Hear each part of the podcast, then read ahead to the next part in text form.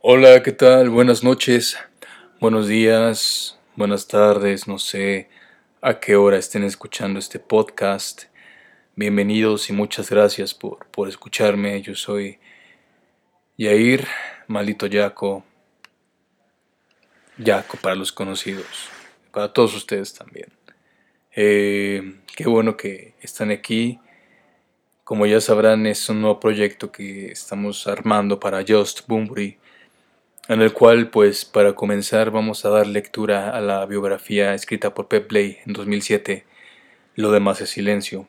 Para todos aquellos que no han leído nunca este libro o que no han tenido la oportunidad de comprarlo, pues puedan entender un poco más la, la historia detrás de Enrique y, ¿por qué no? Si les interesa también comprarlo en físico, es de verdad un libro muy recomendable.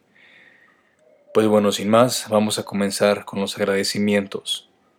Gracias a Enrique Bumburi por mucho más que su confianza, Nacho Rollo y Antonio Estación por facilitarme el trabajo, José Girl por ofrecerme sus imágenes que valen más que mis mil palabras, Betania González, psicóloga audaz de escritores y víctima propiciatoria de mi trabajo, por su valiosísima ayuda documental y su lectura prematura todos los que han sufrido mis entrevistas o mis peticiones de socorro, Pedro Andreu, Carlos Sam, Alan Boguslavski, Joaquín Cardiel, Javier Chinas, Cinti Copi, Marisa Corral, Rafa Domínguez, Emiliano, Andrea Echeverry, Emio Deón, Ana Belén Estaje, Ramón Garcías, Javier García Vega, Juan Garrancho, Pancho Íñigo, Susan Kessler, Javier Losilla, Phil Manzanera, Carlos Martínez, Archivo del Periódico de Aragón, Tomás Mateos, Javier Mercadé,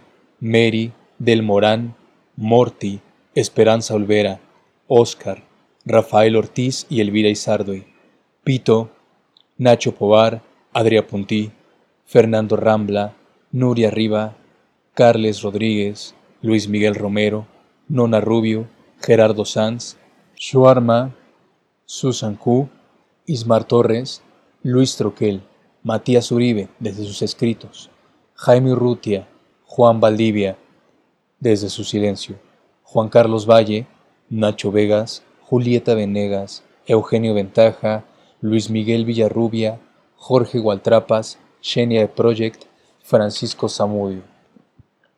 Y por supuesto a Laura Álvarez, de Random House Mondadori, cuya fe no tiene límites. Un agradecimiento especial a Augusto Monterroso, escritor guatemalteco que murió en México en 2003, a quien tuve el honor de entrevistar 15 años atrás, y cuya inolvidable novela Lo demás es silencio, que tantas veces he releído, me dio el subtítulo que necesitaba para esta biografía. Peplay www.myspace.com diagonal Peplay CD1 la estrella.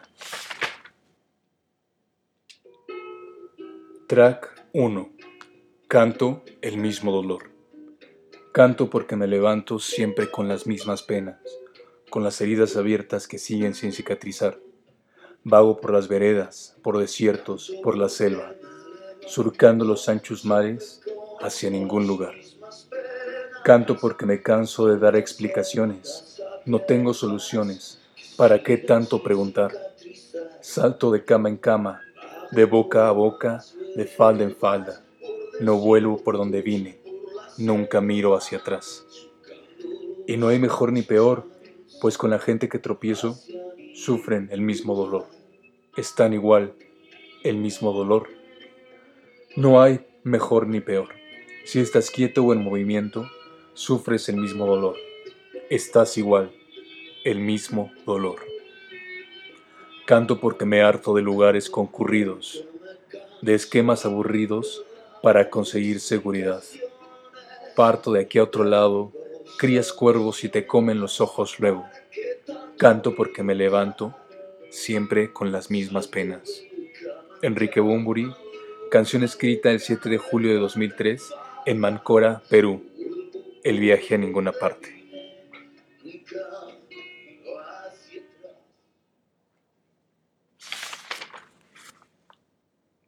Track 2.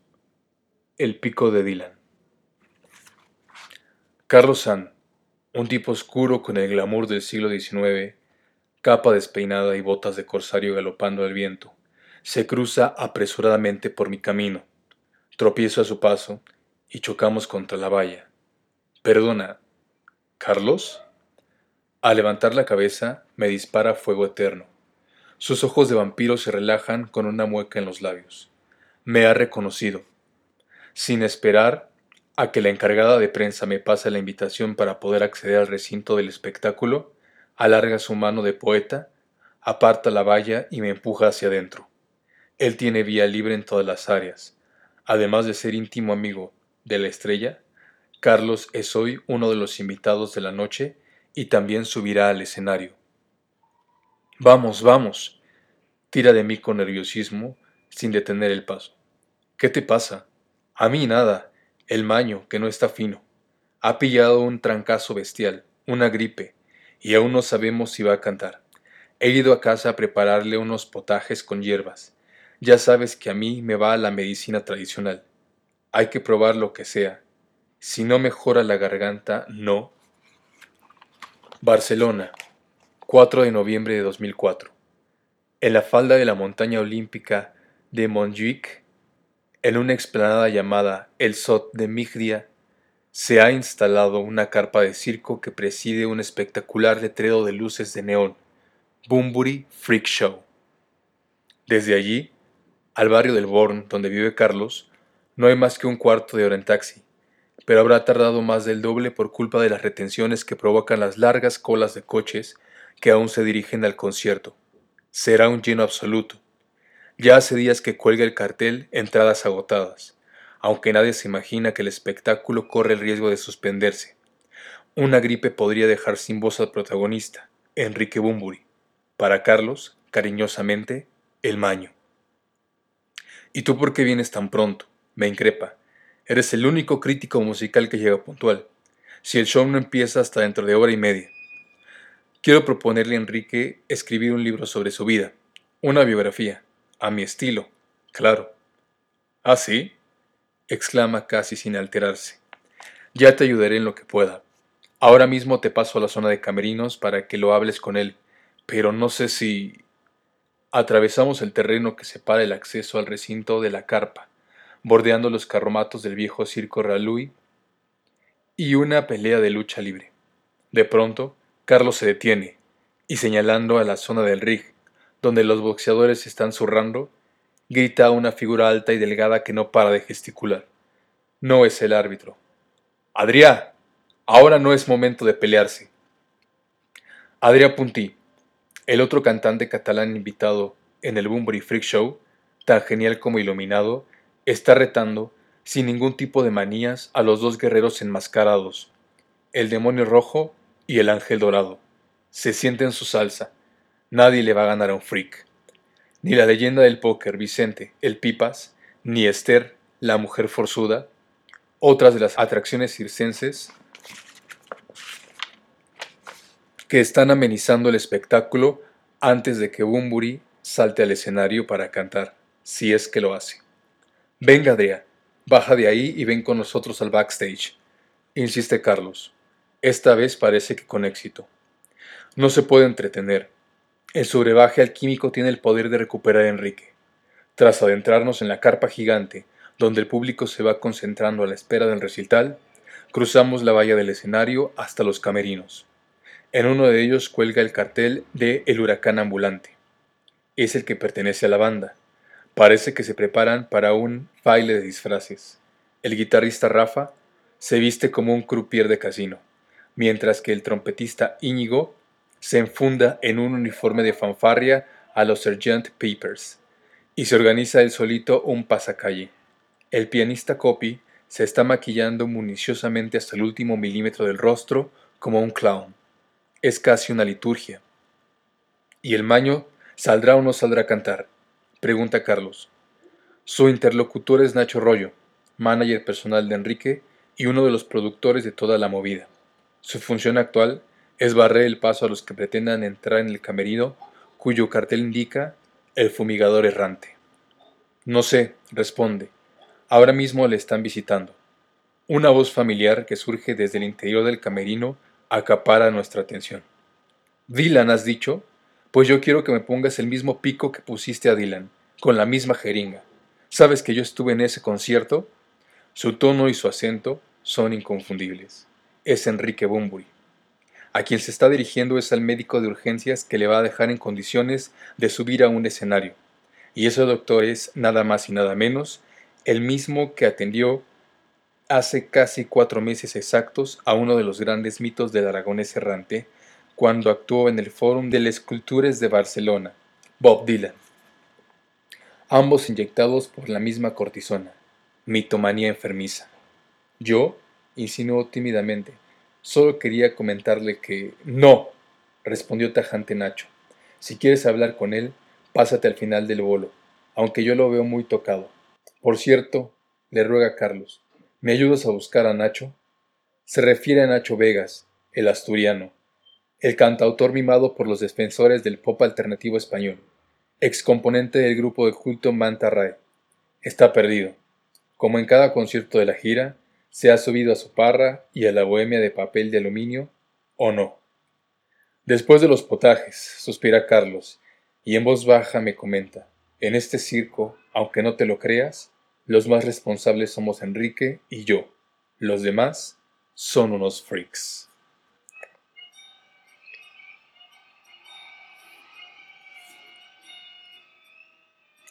Track 3. Bumburi. Un freak. Freak. Voz inglés. Adjetivo y comunidad. Se dice de lo que es extravagante, excéntrico, y con valores propios que son distintos de los socialmente establecidos y considerados normalmente marginales. Música, vestimenta freak. Que Bumburi ahora va de freak, pero qué coño. Siempre me han atraído las biografías de los personajes con vidas literarias, episodios épicos y un lado humano interesante. No hay duda de que Enrique es uno de ellos. Pero un freak, que es un artista poliédrico y que nunca ha dejado de serlo, probablemente ni en su intimidad. De acuerdo. Es un camaleón de vida, intensa, eso sí, plagada de silencios, de lo no dicho. Sí. Tal vez lo que más me motive es descubrir lo que esconde detrás de esa ajetreada experiencia callada, de sus controvertidas decisiones y contradicciones, de su interior. Pero Bumburi, un freak, a mí me parece que... Una ovación estruendosa ensordece la carpa se han apagado las luces y en la gran pantalla que actúa como decorado en el escenario se proyectan las imágenes de lo que se anuncia como un espectáculo a ninguna parte. Secuencias de cine mudo, Charles Chaplin, el Dr. Jekyll y Mr. Hyde, mitos del terror en blanco y negro y los personajes tullidos de Freaks, la parada de los monstruos, una joya de culto dirigida por Todd Browning, el mismo que llevó al cine el legendario Drácula de Bela Lugosi en 1932, censurada durante muchos años por cuestiones de sensibilidad. Freaks está, está protagonizada por una compañía de circo marginal, cuyos artistas eran físicamente diferentes en la vida real, auténticos enanos, hermanas y amesas, el hombre tronco, esos sí que eran freaks. Como siluetas en la oscuridad, los músicos del Huracán Ambulante están interpretando la melodía circense que Nino Rota compuso para la banda sonora de Otto Emecho, uno de los grandes maestros de la historia del cine, Fellini. El imaginario circense está servido y en ese entorno aparece Enrique en el centro del escenario, el capitán de los freaks. Lleva en su chistera un par de naipes, el as de Saddam Hussein a la izquierda, el de Groucho Marx a la derecha en el cuello, un colgante de Elvis, y viste una americana con cuatro rosas y una cruz grabadas. En el chaleco el corazón sagrado. El público excitado por el show le recibe a gritos. Sí, finalmente ha podido actuar. Y no saben lo que le deben agradecer al médico de Dylan, al inventor de la cortisona y a los potajes de Carlos San. Aunque Bumburi, un freak, el cantante ha elegido empezar con un episodio circense, La señorita Hermafrodita, una historia de deseo a una trapecista.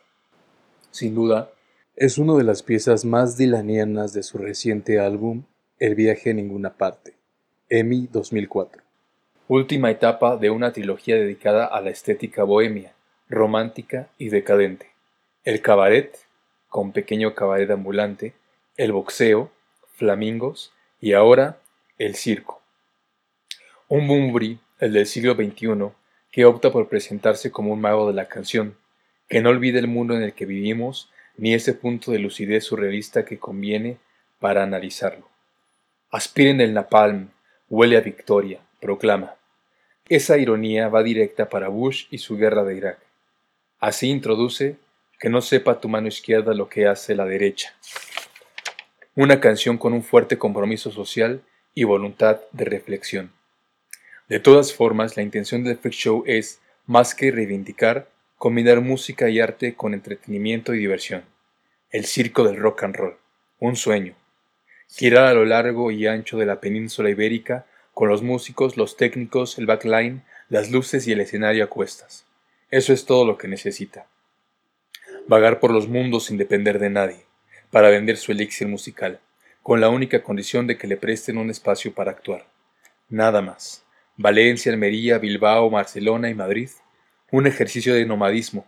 Para Bumburi es volver a la raíz de su profesión, seguir la línea que trazaron los juglares del medioevo o los cantautores folk de los años 70 que, como Bob Dylan, viajaban con su guitarra para ir contando sus historias en cada ciudad donde paraban. La vida de un grupo de rock es en la carretera, argumentaría en la película del tour, o observar desde lugares imprevistos para poder contar cosas a las que la gente no tiene acceso porque su vida cotidiana es más sedentaria. Yo creo que va unido a la profesión, y en cierto modo, el freak show es reivindicar la belleza del oficio. La idea surgió en México, en el verano del 2004, durante la gira americana. En una de las fiestas posconcierto que montaba la banda en una habitación de hotel, en plena inspiración, Enrique dejó caer su sueño. Ir de gira en una carpa de circo. La bohemia absoluta, proclamaba. Ahí quedó todo, sin más, como uno de esos deseos de artista que nunca se van a cumplir. Pero Nacho Rollo y Tomás Mateos, sus managers de Solo Music, tomaron nota y empezaron a trabajar desde la misma gira. En México, Estados Unidos, Colombia, Argentina. Quizá parecía un capricho, pero tenían claro que Enrique, después de lo que había trabajado y sufrido en los últimos años, se lo merecía. Era un proyecto artístico y humano, porque como negocio no era fácil sobre todo si pretendían que no fuera deficitario. Tras veinte días de llamadas, de teléfono y muchas negociaciones con posibles patrocinadores, Nacho Rollo llegó a la conclusión de que, asumiendo unas pérdidas considerables, era factible, y así se lo comunicó. Lo hemos conseguido, Enrique. Lo de la carpa ya está. Ahora te toca a ti hablarme del repertorio y de las necesidades artísticas del espectáculo. ¿De qué me hablas? respondió el distraído cantante como si le hablara en chino. No sé a qué te refieres. Me mato por una marcianada tuya que me trae loco, ¿y ya no te acuerdas? Lo cogió por los hombros y le dijo, Escúchame bien, vas a tener ese circo freak que querías. Bumburi se quedó atónito. Sí, esa locura que le pasó por la cabeza en un hotel de México iba a hacerse realidad. No quería ser un freak, pues Nacho había atado bien los cabos y ya no había marcha atrás. Por un momento Pensó que se podía haber mordido la lengua en el momento que tuvo la iluminación. No sé, déjame pensar. Pero la duda duró poco. En cuestión de minutos se reunió con Eugenio Ventaja, el técnico de luces, para planearlo todo. La colocación de los músicos, los focos, el concepto del espectáculo. Se emocionaron. La decisión ya estaba tomada. Sí, iba a ser un freak. A partir de entonces cada noche fue excitante la dedicaban por completo a la creatividad y escupían infinitas ideas sin control, fueran factibles o imposibles. Lo importante era que se podía cumplir un sueño. Dibujaban planos en servilletas, esbozaban las proyecciones, rastreaban en el ordenador para encontrar imágenes de películas antiguas. Para Umburi fue un reto ilusionante. Mientras tanto, Nacho localizaba el campeón de pulso de Europa y le convencía para que se añadiera al espectáculo. También habló con el boxeador maño José Ramón Escriche, con el que habían colaborado en la imagen de Flamingos, y le encargaba la coordinación del ring de lucha libre. Incluso estuvo a punto de lograr que el mago Tamaris amenizara a media parte con trucos de magia a corta distancia, pero no pudo ser. Así fue como se gestó esa gira, tan especial que llevaría el nombre de Freak Show.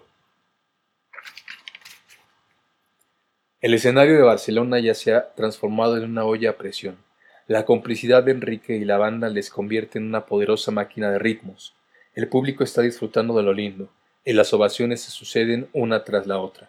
Se me hace difícil creer que este cantante que está dando un auténtico recital de cómo dominar la voz, hace tan solo unas horas hubiera podido suspender. Realmente es un gran profesional. Demasiado para ser un freak.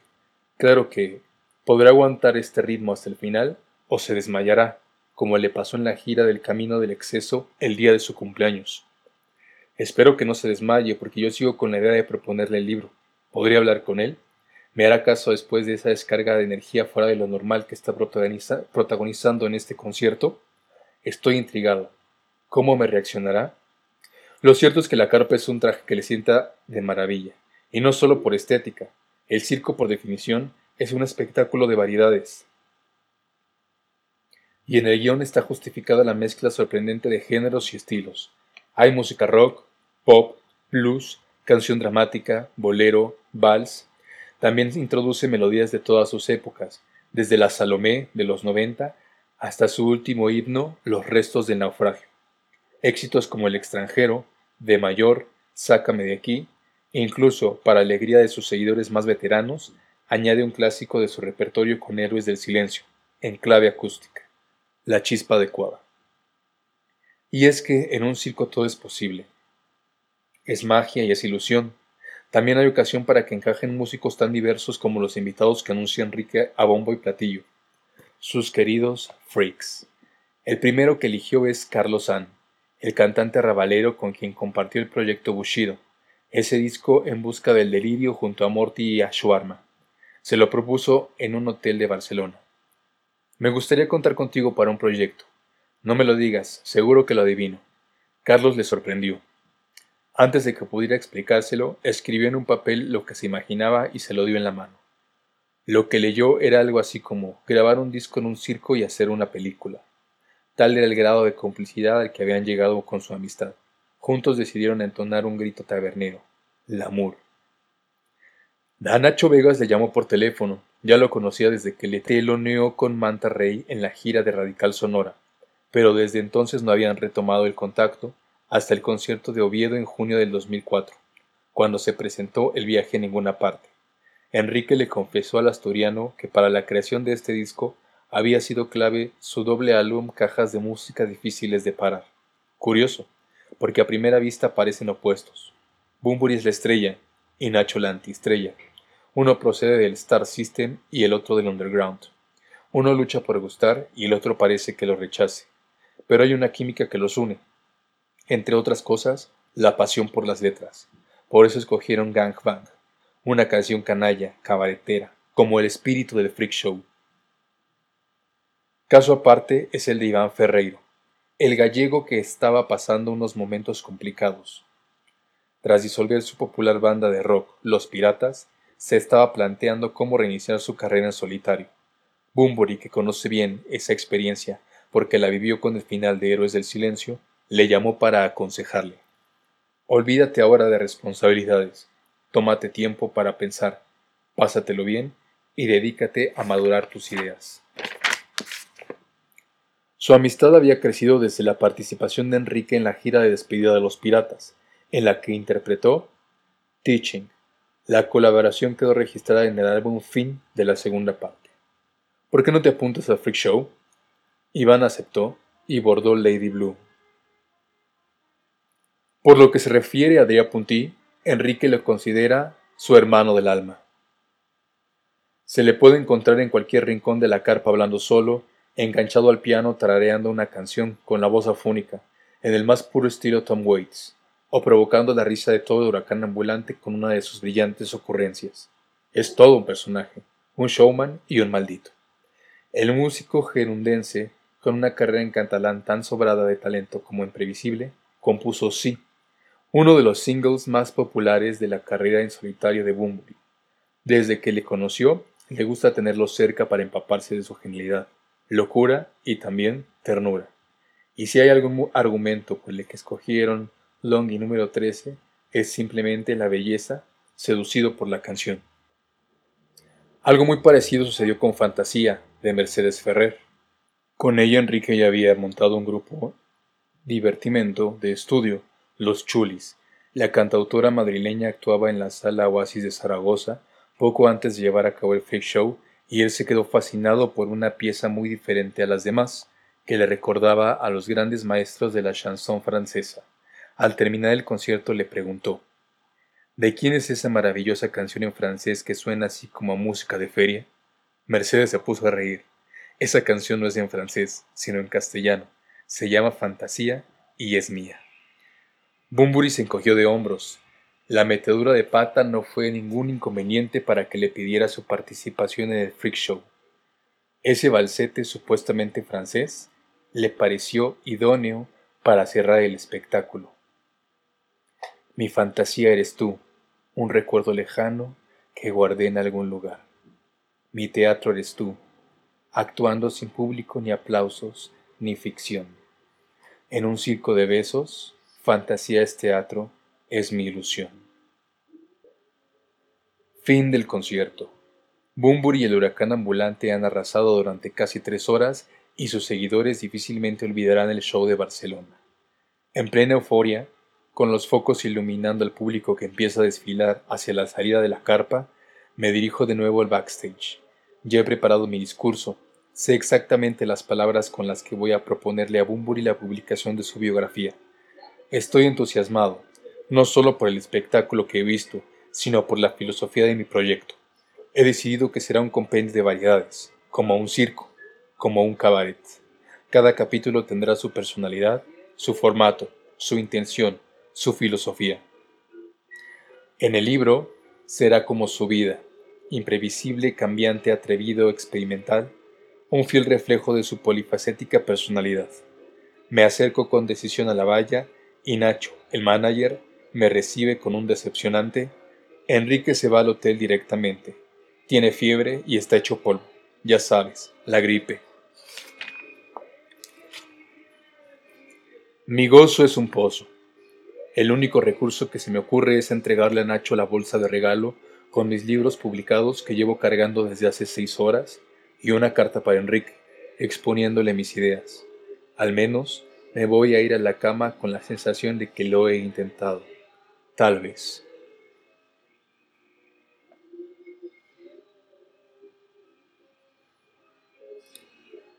Bueno, pues hasta aquí terminamos esta primera parte del podcast. Eh, disculpen si tuve alguna falla, es la primera vez que hago esto, pero de verdad es con mucho cariño para todos ustedes y bueno, eh, síganos apoyando, sigan apoyando la página, compartiendo nuestras publicaciones y esperen próximamente la segunda parte de nuestro podcast.